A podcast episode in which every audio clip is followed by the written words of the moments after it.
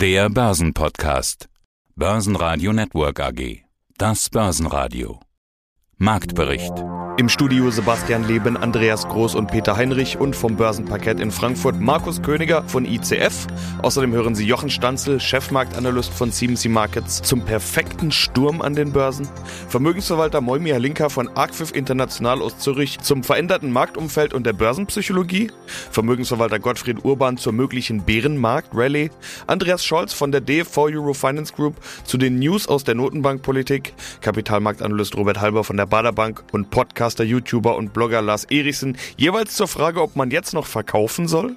Vorberater Gunther Greiner von Vivin zur Strategie des Aktienfonds und dem Motto Grün, Grün, Grün und Wikifolio-Trader Richard Dobitzberger zur Moraldebatte bei Investments in Rüstungskonzerne. Sie hören Ausschnitte aus Börsenradio-Interviews. Die vollständige Version der Interviews finden Sie auf börsenradio.de oder in der Börsenradio-App. Die Stimmung scheint gedreht zu sein an den Börsen. Nicht nur am Feiertag, der ja kein Börsenfeiertag war, sondern auch am Freitag und damit dem Brückentag legen die Kurse weiter zu. Aus Asien und den USA kommt gute Stimmung, das FED-Protokoll wirkt mit guter Stimmung nach, außerdem kamen gute Konjunkturdaten. Alles in allem stiegen fast überall die Kurse. Der DAX setzt sich deutlich über der 14.000 Punkte Marke fest und schloss den Freitag auf fünf Wochen hoch mit 14.462 Punkten und plus 1,6 Prozent. Auch die US-Börsen eröffneten deutlich im Plus. Der ATX in Wien stieg 0,3% auf 3.343 Punkte, der ATX Total Return auf 6.969 Punkte. Stärkste Gewinner im DAX waren Sartorius mit plus 5,9%, Infineon mit plus 4,6% und Siemens Healthineers mit plus 4,5%. Deutlichste Verlierer waren Henkel mit minus 1,7%, E.ON mit minus 2,3% und Schlusslicht RWE mit minus 3%. Hallo, mein Name ist Markus Königer. Ich arbeite hier auf dem Parkett der Frankfurter Wertpapierbörse für die ICF Bank. Dann sage ich mal ganz gepflegt, guten Morgen Frankfurt. Wie ist denn die Stimmung heute bei euch auf dem Parkett? Merkt man irgendwas vom Brückentag oder ist das für Händler eher ein Fremdwort? Ja, Brückentag, ja, man es halt so nimmt. Ne? Also bis jetzt sind wir ja aktuell positiv gestimmt. Wenn es so weitergeht, dann könnten wir doch tatsächlich noch in die Woche einen positiven Ausklang finden. Äh, es war ja die Woche eigentlich, am Montag sind wir ja schon positiv eingestiegen mit 14.200 Punkten, waren dann aber wieder am Mittwoch Nachmittag wohl den Boden gefunden bei 13.800 und na, 75 wird es gewesen sein. Und heute Morgen waren wir schon über 14.300. Also drücken wir mal die Daumen, dass es gut ausgeht und auch das Wetter besser wird. Naja, sonst sind ja die Vorzeichen auch grün in den USA.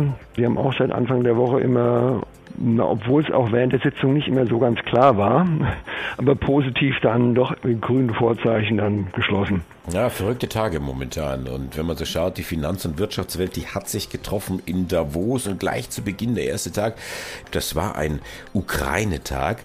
Und auch zum Ende gab es nochmal so ein spontanes Meeting. Ursula von der Leyen trommelt die Welt zusammen zu einer Art Marshallplan. Ist das etwas, was bei euch auf dem Parkett diskutiert wird? Nee, eigentlich weniger. Das wird eigentlich so, diese Kriegsthematik war natürlich am Anfang, als der Krieg ausgebrochen war, hat es schon hier zu Kursabschlägen geführt, aber aktuell, ja, man guckt da zwar drauf, die Stimmung ist jetzt nicht so positiv. Wo wir jetzt eher drauf gucken, ist hier Rezession, Inflation, was machen die Amerikaner, erhöhen die nochmal ihre Zinsen. Das ist immer ganz wichtig auch zu sehen, wenn die Amerikaner Inflationszahlen bringen. Die haben, glaube ich, am meisten jetzt Aussage gehabt. Nämlich, also wenn die Inflation weiter steigt bei denen, dann ist ja dann auch wieder ein Zinsschritt zu erwarten, weil ja dann auch schon hier die FED angekündigt hat, dass sie ja eine sehr aggressive Geldpolitik fahren wird. Und ja, die Europäer werden irgendwann nachziehen. Aktuell sieht man ja auch, dass der Dollar auch ein bisschen schwächer ist gegenüber dem Euro. Also der Euro ist wieder fester mit 1,07. Ich glaube, im Low waren wir da bei 1,03. Für einen Euro, der war schon schwächer und ist aktuell diese Woche auch wieder gestiegen. Mhm. Ja, also bleibt abzuwarten. Viele Unternehmen sind ja auch positiv bewertet. Ja, also die waren ja früher also ein bisschen übertrieben, so über, überkauft. Aktuell, sagt man jetzt mal, sind fair bewertet, eigentlich unterbewertet schon wieder. Ja. Hallo, Jochen Stanzel hier von CMC Markets. Mehr Krise geht nicht. Das hat Kollegin Jessica Schwarzer die Woche äh, bei uns im Interview gesagt. Und auch Robert Halver hat ins gleiche Horn gestoßen. Er sagte, die Stimmung am Parkett, ah, das ist ja wie Mitternacht auf dem Friedhof. Willst du mitspielen in diesem Konzert der börsentechnischen Dissonanzen? Wie ist denn die Stimmung deiner Meinung nach auf dem Börsenparkett? Also ich schließe mich den beiden auf jeden Fall an. Das ist ein perfekter Sturm, hat das ja auch mein Autor eines Buches genannt, wo wirklich alles perfekt zusammenpasst, um dann größtmöglichen Schaden anzurichten. Allerdings konnten eben neue Tiefs an der Börse auch vermieden werden. Und das ist zumindest mal sein erster Baustein, wo man wieder ein bisschen ein Konstrukt aufbauen kann, das vielleicht ein bisschen optimistischer wird. Und eben, und das ist eben genau der Tenor, den wir derzeit haben, äh, wenn jeder so negativ ist und es auch so negativ sieht, wie es ja nun faktisch auch ist, dann ist es auch so, dass wir eine sehr, sehr negative Stimmung haben da draußen. Und das ist eben an der Börse, die tickt immer ein bisschen anders, als man im normalen Leben das kennt. Wenn eben sehr, sehr negativ ist, von der Mehrheit eingeschätzt wird, die Mehrheit liegt oft falsch, dann kann es halt auch mal zu brachialen Gegenbewegungen kommen. Das sind dann diese Bärenmarkt-Rallies, die dann in solchen Phasen möglich werden. An der Börse wird ja geläutet, also zu Handelsbeginn und zu Handelsende, aber nicht, wann man anfangen soll einzusteigen oder eben auszusteigen. Aber ich verstehe dich richtig, man muss jetzt nicht besonders mutig sein, um einzusteigen, weil es ja doch eigentlich Kaufkurse sind. Ich glaube, der Faktor Zeit ist wichtig. Den sollte man mitbringen und dazu bereit sein, den mitzubringen. Also nicht jetzt kaufen dann morgen große Gewinne erwarten, aber solche Phasen, wo eben die Angst so extrem ist. Es gibt ja von der Bank of America, habe ich heute Morgen gesehen, einen Indikator, die haben auch einen Bull and Bear Index schon viele Jahre berechnet und der ist jetzt bei 0,6 für den Anteil der Bullen. Also die Bullen sind ausgestorben an der Wall Street und das ist ein historisches Tief bei diesem Indikator. Es gibt andere, die sagen, die amerikanischen Privatinvestoren, die äh, sich beraten lassen durch professionelle Börsenbriefe. Die Börsenbriefautoren, es gibt so wenige bullische Autoren wie Anfang der 1990er Jahre nicht mehr. Also das sind dann solche Phasen, wo es sich wirklich unangenehm ist, in den Markt einzusteigen. Und ich möchte auch jetzt keine Empfehlung oder Kaufempfehlung aussprechen, aber ähnlich wie Anfang der 2020er oder von 2020 hat es auch extrem unangenehm gewesen einzusteigen, weil man eben dann doch glauben musste, durch die Pandemie gehen jetzt bald alle Lichter aus. Aber es sind eben diese extrem unangenehmen Situationen, die sich eben in der Vergangenheit dann ausgezahlt haben für Investoren, die auch dann Zeit mitgebracht haben. Ob sich das dieses Mal wiederholt, das ist dann immer das Risiko. Also es soll keine Kaufempfehlung sein oder so, aber es gibt eben Ähnlichkeiten zu 2020, Ähnlichkeit zu ähnlichen Tiefpunkten, die wir jetzt haben. Ja, manchmal reimt sich dann zumindest auch die Geschichte. Mein Name ist Moimir Linker und ich bin CEO der ACFIF Internationale Unabhängigen Vermögensverwaltung in Zürich. Mein Name ist Sebastian Leben vom Börsenradio. Es ist mal wieder Freitag und wir beide sind mal wieder dran. Freue ich mich. Wir haben uns ja schon länger nicht mehr gehört. Guten Morgen, Herr Linker. Ja, guten Morgen, Herr Leben und guten Morgen, liebe Zuhörer. Wir wollen über die Dinge sprechen, die neu sind oder vielleicht auch nicht neu sind. Was hat sich geändert in den letzten Monaten? Was hat sich 2022 geändert? Natürlich könnte man jetzt über Krisen, Krieg, Lieferketten, Corona, Inflation und so weiter sprechen. Aber das Entscheidende für den Markt sind am Ende ja immer die Zinsen, haben wir ja schon oft drüber geredet. Und da ist was angestoßen worden, was man, ja, ich denke inzwischen durchaus als Zinswende bezeichnen kann. Es gibt wieder Zinsen, zumindest in den USA. Statt Lockerung der Notenpolitik werden jetzt die Zügel angezogen. Herr Linker, was bedeutet das? Ist Schluss mit der liquiditätsgetriebenen Rallye? Also Herr Leben, alleine um diese Frage jetzt vollumfassend zu beantworten, würden wir noch morgen früher sitzen. Und wir wollen natürlich die Zuhörer nicht langweilen. Es hat sich vieles Neue getan. Es hat sich fundamental auch einiges geändert. Aber von vornherein haben Sie gesagt, natürlich ist die entscheidende Frage die Zinsen. Da stimme ich Ihnen natürlich zu. Aber es gibt natürlich auch noch einige weitere sehr, sehr entscheidende Dinge, die zwar im Moment keinen Menschen interessieren, weil die Korrelation ist wahnsinnig hoch. Gute Nachrichten werden ignoriert das ist typisch für so eine Lage und für so eine Situation. Und ich möchte doch gerne zu Beginn unseres Gespräches etwas psychologisch an die Sache herangehen. Nämlich, wir haben eine Krise, wir haben eine Krisensituation. Jetzt könnte ich auch viele Zitate namhafter Dichter sagen, dass man eine Krise am besten entschärfen kann, wenn man ihr den Status einer Katastrophe aberkennt. Und da möchte ich eigentlich doch sehr, sehr genau einhaken. Wir haben eine Krise und was ist eine Krise? Eine Krise ist nur dann eine Krise, wenn sie neu ist. Unser Hirn, äh, unsere Psyche funktioniert wie ein Boulevardjournalist. Wir erinnern uns an Dinge, die uns im Leben sehr massiv geprägt haben und wir greifen auf diese Dinge zurück, auch wenn sie nicht unbedingt der beste Entscheidungsträger oder der Entscheidungshelfer sind. Und das ist genau der Punkt mit diesem Availability Bias, was wir schon zigmal hatten, dieses Verfügbarkeitsfehlverhalten. Und das ist genau das, was wir im Moment sehen. Medien feuern auf uns ein. Wir haben Krieg, wir haben die Zinsangst im Januar. Da gab es einen massiven Rutsch und seit Januar geht es nur noch bergab und zwar ja nicht ohne. Das muss man schon sagen. Aber es gibt natürlich viele andere Dinge, ganz wichtige Dinge. Man, wir müssen auch separat noch einmal sehr genau über die Zinssituation sprechen. Aber solche Dinge, dass Unternehmen Top-Zahlen gemeldet haben und dass der Arbeitsmarkt in Amerika massiv auf Touren kommt, dass der Konsumstau, der besteht, immer noch nach zwei Jahren Corona so gewaltig ist und der leider durch diesen Krieg unterbrochen wurde. Aber der ist nicht aufgehoben, der ist lediglich aufgeschoben. Und das sind alles Dinge, über die wir uns massiv Gedanken machen müssen und über, wie gesagt, über die Zinsentwicklung noch einmal spezifisch. Da müssen wir noch mal genau ins Detail gehen. Gottfried Urban, Geschäftsführer der Urban und Kollegen Vermögensmanagement.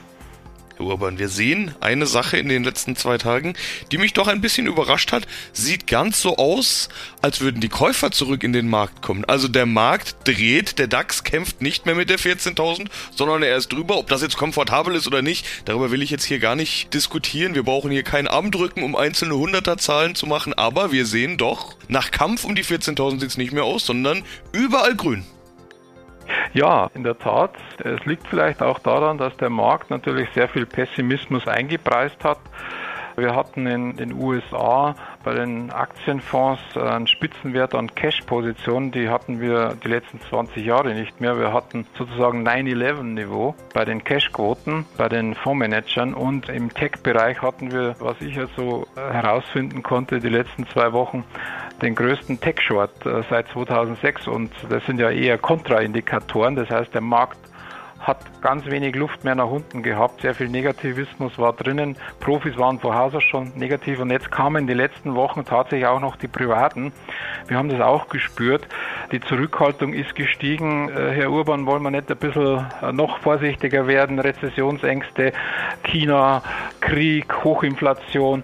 Anleger sind etwas ratlos und wir wissen ja, dass an der Börse Unsicherheit immer mal gar nicht so schlecht ist, wenn man mutig ist, nachzukaufen. Und scheinbar ist ja eine gewisse Gegenreaktion, mal schauen, wie es weitergeht, notwendig gewesen, weil einfach der Markt überverkauft war und Bewertungen sind ja auch gut nach unten angepasst worden. Und viele Anleger sind doch relativ frustriert, weil das Nachkaufen bei Wachstumswerten auch nicht mehr funktioniert hat. Also insofern glaube ich, der Zeitpunkt und der Markt war reif einfach für eine Erholung. Und wie es dann weitergeht, das muss man dann schauen. Herr Urban, wollen Sie nicht ein kleines bisschen vorsichtiger werden, haben Sie gerade gesagt. Aber was ich bei Ihnen rausgehört habe, ist ja das genaue Gegenteil. Also, dass Sie dann sagen, nee, ich werde nicht vorsichtiger. Ich kaufe. Oder wie was? Haben Sie selbst gekauft?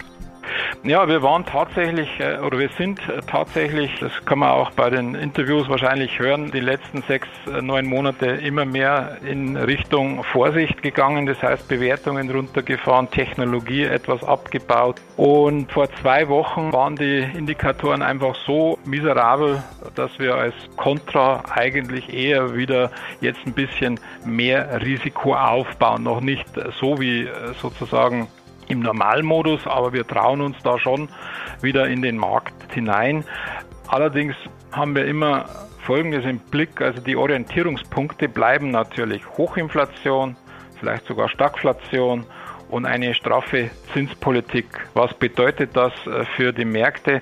Wo könnten da bessere Performancezahlen erzielt werden und wo oder was sollte man eher meiden in solchen Phasen? Ja, mein Name ist Andreas Scholz vom Finanzplatz Frankfurt. Freue mich auf unseren Eurofinance Weekly Podcast zum Thema Geldpolitik, Konjunktur und Finanzmärkte. Mehr Krise geht nicht. Das sagt nicht ich, das hat eine Kollegin in dieser Woche gesagt und hat somit die Situation beschrieben, weltweit und an den Börsen. Aber irgendwie die Kurse an der Börse sprechen eine andere Sprache. Und übrigens auch beim Euro zum US-Dollar, da hat sich der Wind wieder so ein bisschen gedreht. Und das, mein lieber Andreas, das liegt an Christine Lagarde. Die hat sich nämlich festgelegt zu Beginn der Woche, die Zinsen werden steigen am 21. Juli und im September auch. Ja, es war schon klar und deutlich, die Kommunikation von Christine Lagarde. Es gab ja quasi als Amüs-Busch schon so ein paar Kommentare aus dem Rat der EZB in den letzten zwei Wochen. Wir sprachen ja unter anderem über Klaas Knot vor zwei Wochen, den niederländischen Notenbankgouverneur. Der hatte ja sogar 50 Basispunkte ins Spiel gebracht für den Sommertermin. Also wenn wir jetzt vom Sommertermin sprechen, dann sprechen wir vom 21. Juli, von der Zinssitzung am 21. Juli. Und jetzt sprach die Präsidentin also nicht ein Machtwort, aber quasi, ja, wahrscheinlich auch für den gesamten Rat. Das ist eine andere Frage natürlich. Sie hat viel vorweggenommen. Sie sprach nicht, sondern sie schrieb in ihrem Blog. Veröffentlicht wurde das am Montag, also gleich zu Wochenbeginn. Und da machte sie im Grunde genommen die Entscheidung jetzt schriftlich und klar und deutlich. Und wie mit einem Siegel drauf hat sie jetzt also entschieden und verkündet, am 21. Juli werden die Zinsen angehoben. Und wenn wir mal auf den Einlagesatz schauen, der ist ja im Minus mit 0,5 Prozent. Dieser Satz, Solagard, werde angehoben werden nicht nur am 21. Juli, sondern bereits dann auch schon mit einem nächsten Zinsschritt im September. Also möglicherweise zwei kleine Schritte um die 25 Basispunkte auf dann null. Also sie hat im Grunde genommen in ihrem Blog das Ende der Negativzinsen verkündet und zugleich gesagt, dass Anfang Juli gleich zu Beginn des dritten Quartals auch die Anleihekäufe dann beendet sein werden. Das war ja immer so kommuniziert worden als die wichtige Voraussetzung für eine erste Zinsanhebung durch die Europäische Zentralbank. Jetzt haben wir es also schriftlich festgehalten und feststehend. Die Zinswende kommt. Die Chefin hat das Ganze bereits vorweggenommen. Mein Name ist Robert Halver, ich bin der Leiter der Kapitalmarktanalyse der Bader Bank. Also kommen wir jetzt so langsam zu den Themen, die du vorhin gesagt hast, mit dem man muss auch mal die positiven Dinge äh, beachten. Das ist so eine Messe ja hervorragend, denn im, ganz im Gegenteil, man hört ja schon die ersten Fragen, dass die Leute nicht sagen, oh, wo soll ich investieren, sondern dass sie eher sagen, soll ich mein Geld da jetzt rausholen?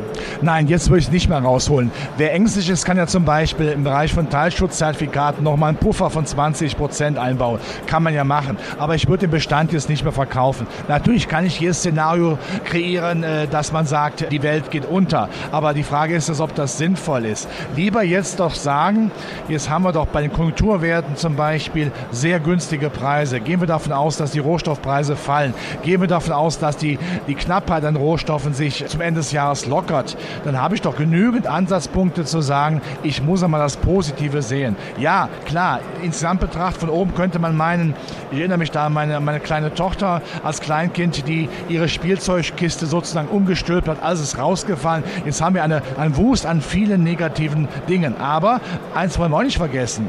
Wir haben eine Stimmung an den Märkten wie auf dem Friedhof um 12 Uhr nachts. Alle sind pessimistisch. Der berühmte Angst- und Gier-Index ist im scharfen, extremen Angstbereich. Ja, das sind noch Kontraindikatoren. Viele sind abgesichert. Viele amerikanische große Investoren stehen an Seitenlinie mit viel Cash. Also ein bisschen Lichtblick und die Sache dreht sich dann auch, zumindest im Sinne einer Erholungsrallye.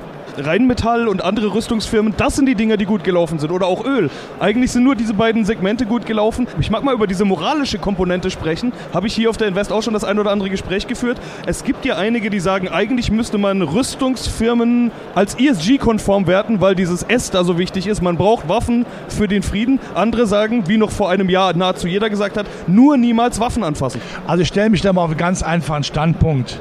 Moralfragen haben an der Börse nichts zu suchen. Das kann kann man anderswo besprechen, selbstverständlich ein wichtiges Thema, aber wenn wir damit anfangen, dann kann man irgendwann irgendwelche Fastfood-Ketten nicht mehr kaufen, weil die einen dick machen. Dann fängt es an mit irgendwelchen Brauereien, weil die ihn abhängig machen. Da kann man gar nichts mehr machen. Also wichtig ist natürlich normal zu bleiben. Ich weiß, gerade in Deutschland gibt es ja eine gewisse Gutmensch-Mentalität, dass man nur noch das edle und gute Menschen sieht, das durch völliger Blödsinn. Der Mensch hat Fehler, die habe ich logischerweise auch. Das sollte man also nicht machen. Und klar, Rüstung Rüstung gehört eben auch dazu. Jetzt kann man die Frage stellen, natürlich sind es Defensivwaffen oder Aggressivwaffen. Natürlich, heute ist alles Defensivwaffen, alleine schon, weil es besser klingt. Aber wenn einfach eine Verteidigungsfähigkeit von Europa und Deutschland wiederhergestellt wird, die uns, das sage ich sehr deutlich, 70 Jahre über Abschreckung den Frieden gesichert hat, dann ist das durchaus eine sinnvolle Investition. Da bin ich absolut einer sehr klaren Meinung anhängend. Mein Name ist Lars Erichsen, bin begeisterter YouTuber mit dem Kanal Erichsen Geld und Gold. Es gibt auch noch einen gleichnamigen Podcast und außerdem Chefredakteur der Renditespezialisten. Ja, landen wir doch mal bei ETF. Warum? Weil ich einen Titel von dir gesehen habe, ein Thema hier auf der Invest, wo die Frage ist, jetzt aus ETF aussteigen? Fragezeichen. Also der ein oder andere dürfte sich diese Frage stellen. Soll ich aussteigen? Ich kenne Leute, die sind ausgestiegen in den letzten Wochen. Warum machst du diesen Titel jetzt aus ETF aussteigen? Weil das Bedürfnis nach dieser Frage so groß ist? Soll das provozieren oder warum diese Frage? Jetzt aus ETF aussteigen? Ja, dazu muss man sagen, dass ich den Titel ja schon vor einigen Wochen weitergegeben habe an die Börse Stuttgart und ich wollte tatsächlich ein bisschen provozieren und ich dachte ja, eigentlich läuft das ja bei den Crash-Propheten immer ganz gut mit den Aufrufen. Also machst du mal genau das, provozierst und sagst, der Markt wird fallen. Wenn ich diesen äh, Vortrag, den ich ja morgen erst um 14.45 Uhr dann halte, muss ich bedauerlicherweise vorausstellen, dass der Titel schon überholt wurde. Ja, also wir waren fast 20 Prozent höher im Markt als ich die Idee hatte, mal so provokativ unterwegs zu sein. Jetzt wissen wir alle, der Markt ist ja schon gefallen. Also werde ich morgen eher erklären, warum man in ETFs lieber investiert bleibt. Denn hier sprechen wir ja über die langfristige Anlage. Und selbstverständlich, ja, es ist reine Provokation. In der langfristigen Anlage nutzt man ja diese Schwäche, um seine Anteile dann weiter aufzubauen. Sei es in den Aktien, den Unternehmen, denen man vertraut. Und selbstverständlich steigt man dann auch nicht prozyklisch aus seinem ETF-Sparplan aus. Aber gerade als Privatanleger, der vielleicht noch nicht lange am Markt ist, tut's doch ganz schön weh. Vielleicht hat man sowieso schon ein Minus im Depot stehen. Jetzt nochmal Geld in die Hand nehmen und hinterherwerfen? Ganz ehrlich, zehn Jahre lang bekomme ich jetzt Zuschriften, bekomme Kommentare unter den Videos, wo es immer hieß, die Aktien sind alle so teuer, das muss doch irgendwann mal, muss doch diese Blase platzen. Jetzt gibt es viele Aktien, auch Qualitätsaktien wieder billiger. Und das war jetzt irgendwie auch nicht das Richtige. Also solche Chancen zu nutzen, das haben sich ja alle vorgenommen. Es tut dann manchmal ein bisschen weh, wenn das Depot nicht mehr so weit im Gewinn steht wie vorher oder vielleicht, wenn man noch nicht so lange dabei ist, auch im Minus. Aber das sind doch genau die Gelegenheiten, von denen wir wissen, dass sie langfristig immer die richtigen Momente waren, um einzusteigen. Und da muss man sich auch gar nicht am Timing probieren. Da kann man sagen, ich kaufe jetzt eine Tranche, wenn es weiterfällt. Ich ziehe einfach meinen Sparplan durch. Und wer alle 10 oder 15 Prozent auf dem Weg nach unten dann mal ein bisschen mehr gemacht hat, der hat mit dieser ganz simplen Strategie langfristig eine Outperformance erzielt. Und ich wüsste wirklich nicht, warum das diesmal anders sein sollte. Ja, hallo, mein Name ist Gunter Greiner. Ich bin bei der Vivin verantwortlich für unseren Aktienfonds. Ich bin Geschäftsführer einer Tochtergesellschaft der Vivin Green Impact Fund GmbH. Wir sind ein Fondsadvisor des Vivin Just Green Impact Aktienfonds. Jetzt gehen wir auf den Fonds ein. Du bist ja offiziell Fondsadvisor. Also trotzdem die denkende Kraft letztendlich hinter dem Fonds steckt deine Idee. In was investiert ihr? Also wie sieht euer Trichter aus der Entscheidung, okay, dieser Wert kommt jetzt in den Fonds hinein. Genau. Also nochmal, um es abzugrenzen, wir haben gerade die ganze Zeit über die Crowdfinanzierung gesprochen und jetzt reden wir über einen Aktienfonds von der Vivin, den Vivin Just Impact Aktienfonds, den man quasi bei seiner Hausbank erwerben kann, wie ein ganz normaler Aktienfonds. Und da haben wir halt gesagt, wir möchten grün, grün, grün sein, weil unsere Anleger halt, die wir bisher haben, auch grün, grün, grün sind. Also gehen wir her und überlegen uns am Anfang, was ist denn eigentlich grün? Und es gibt eben die 17 UN-Nachhaltigkeitskriterien, die eben definieren, dass so Sachen wie Clean Water and Sanitation, also Wasser zum Beispiel, oder Affordable and Clean Energy, also erneuerbare Energien könnten damit gemeint sein. Und das haben wir uns als Ziel gesetzt. Wir haben gesagt, wir möchten jetzt aber nicht Unternehmen, die das irgendwie machen, sondern wir möchten die kleinen Unternehmen weltweit haben, die da wirklich einen Unterschied machen. Die sogenannten Pure Plays, die sich also konzentrieren auf erneuerbare Energien, auf Fahrradkomponenten, auf vegane Lebensmittel und ähnliche Dinge und die selektieren wir. Es gibt ja weltweit 50.000 Aktien. Wie machen wir das? Wir können die ja nicht alle händisch anschauen. Ich habe einen Kollegen, wir haben da einen tollen Algorithmus programmiert, der mit einer semantischen Textanalyse sich am Anfang mal alles anschaut, sodass wir am Ende aus den 50.000 Titeln die 1.000 Titel selektieren, die uns wirklich gefallen. Und dann fängt unsere händische Arbeit an. Ja, und wie sieht die dann aus? Ja, dann machen wir das, was eigentlich jeder Fondsmanager macht. Also wir schauen uns dann auch in der Tradition von Benjamin Graham, dem Lehrmeister von Warren Buffett, auch die ganzen fundamentalen Kennzahlen an. Wir sind also jemand, die sehr stark darauf achten, dass wir da auch Aktien zu einem vernünftigen Preis kaufen. Das war jetzt natürlich in dem aktuellen Umfeld ist es sehr, sehr gut, weil viele sehr teure Aktien jetzt richtig eine auf die Mütze gekriegt haben und schauen aber gleichzeitig auch, dass diese Aktien auch wirklich, wirklich grün sind. Und da schauen wir uns den kompletten Lebenszyklus eines solchen Unternehmens an. Also nicht nur die Produktion zum Beispiel eines Windrades, sondern auch, was dieses Windrad nachher an Gutem produziert, an grüner Energie, verrechnen das dann auch nachher und gucken, wie der Impact dann wirklich ist. Ja, so gehen wir vor. Und das Beste, was wir machen können, ist, wenn wir ein kleines, innovatives Unternehmen haben, zu dem wir einen direkten Draht haben, die dann beispielsweise neues Kapital aufnehmen, um ihre Produktionsanlagen zu vergrößern, denen wir dann die Gelder aus dem Aktienfonds direkt geben können in der Kapitalerhöhung. Und mehr Impact geht eigentlich gar nicht. Und dadurch, dass wir auch ständig im Gespräch mit Unternehmen sind, können wir dann auch auf Probleme hinweisen. Problem könnte zum Beispiel sein, die Solarmodulproduktion in China wo wir ein Problem haben mit Zwangsarbeit in Nordwestchina. Und da reden wir auch mit allen Unternehmen, in denen wir in Deutschland investiert sind, ob die da auch wirklich drauf achten, auch mit den Amerikanern und so weiter. Und so gehen wir daher. Also wir schauen uns das alles ganz detailliert mit der Lupe an, schauen uns jeden Einzelwert an, ob er wirklich grün ist und schauen uns jeden Wert an, ob er auch wirklich für unsere Anleger gute Ziele hat, ob wir da wirklich eine gute Rendite erzielen können. Mein Name ist Richard Dobitzberger, Ritchie, auch auf Wikifolio ganz leicht zu finden mit DSCAY. Ja, bei meinen Wikifolios geht es um Biotechnologie, pharmazeutische Industrie und Hightech, wenn du so willst. Lass uns mal kurz über diese Moraldebatte noch sprechen bezüglich der äh, Rüstungsfirmen. Du bist jetzt kein ESG-Fonds, das heißt, du kannst investieren, wo du willst. Aber auch beim Thema ESG versuchen ja viele gerade, auch Rüstungskonzerne, gerade in dieser äh, Social-Komponente zu sagen, wir brauchen diese Rüstungskonzerne. Das ist ein soziales Thema. Frieden, Waffen gehören nun mal dazu. Zum Frieden sehen wir ja jetzt gerade. Es gibt Politiker, gerade in Deutschland, die waren vor zwei Jahren noch absolut anti und inzwischen sind die ganz vorne an der Front und sagen, mehr Waffen für die Ukraine. Siehst du Investitionen in Rüstungskonzerne? Siehst du da dieses moralische Dilemma oder ist das für dich gar kein Thema? Nein, ist kein Thema in der Hinsicht. Es hat schon im alten Rom den Spruch gegeben, wer Frieden will, bereitet sich für den Krieg und äh, es ist einfach so, die Menschheit ist offensichtlich, auch wenn wir es nicht wahrhaben wollen, noch nicht auf diesen Standpunkt gekommen, pazifistisch durch die Welt zu gehen und solange das nicht der Fall ist, hat auch die Verteidigungsindustrie meiner Meinung nach eine Berechtigung und auch ist die Verteidigungsindustrie Treiber von High Technologies, von neuen Technologien. Raketenindustrie wird auch für die Besiedelung des Mars verwendet werden. Also es ist, glaube ich, zu einfach hier das zu sagen, man beendet das Gespräch aufgrund von Einwänden, weil es nur um Verteidigung geht. Ich glaube, das muss man größer sehen, das ist zumindest meine Meinung. Deswegen hat die Verteidigungsbranche für mich und in meinen Wikifolios auf jeden Fall weiterhin Berechtigung und je nach Marktlage bleiben die auch im Wikifolio beziehungsweise werden auch wieder abverkauft.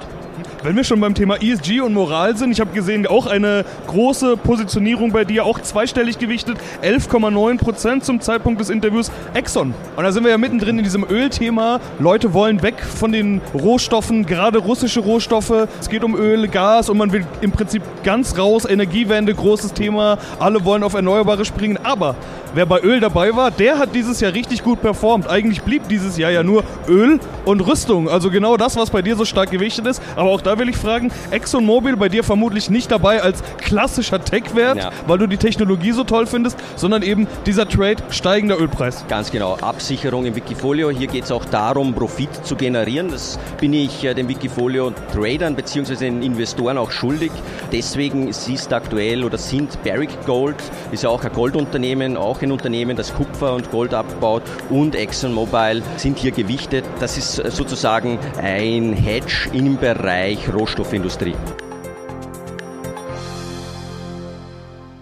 Börsenradio Network AG Marktbericht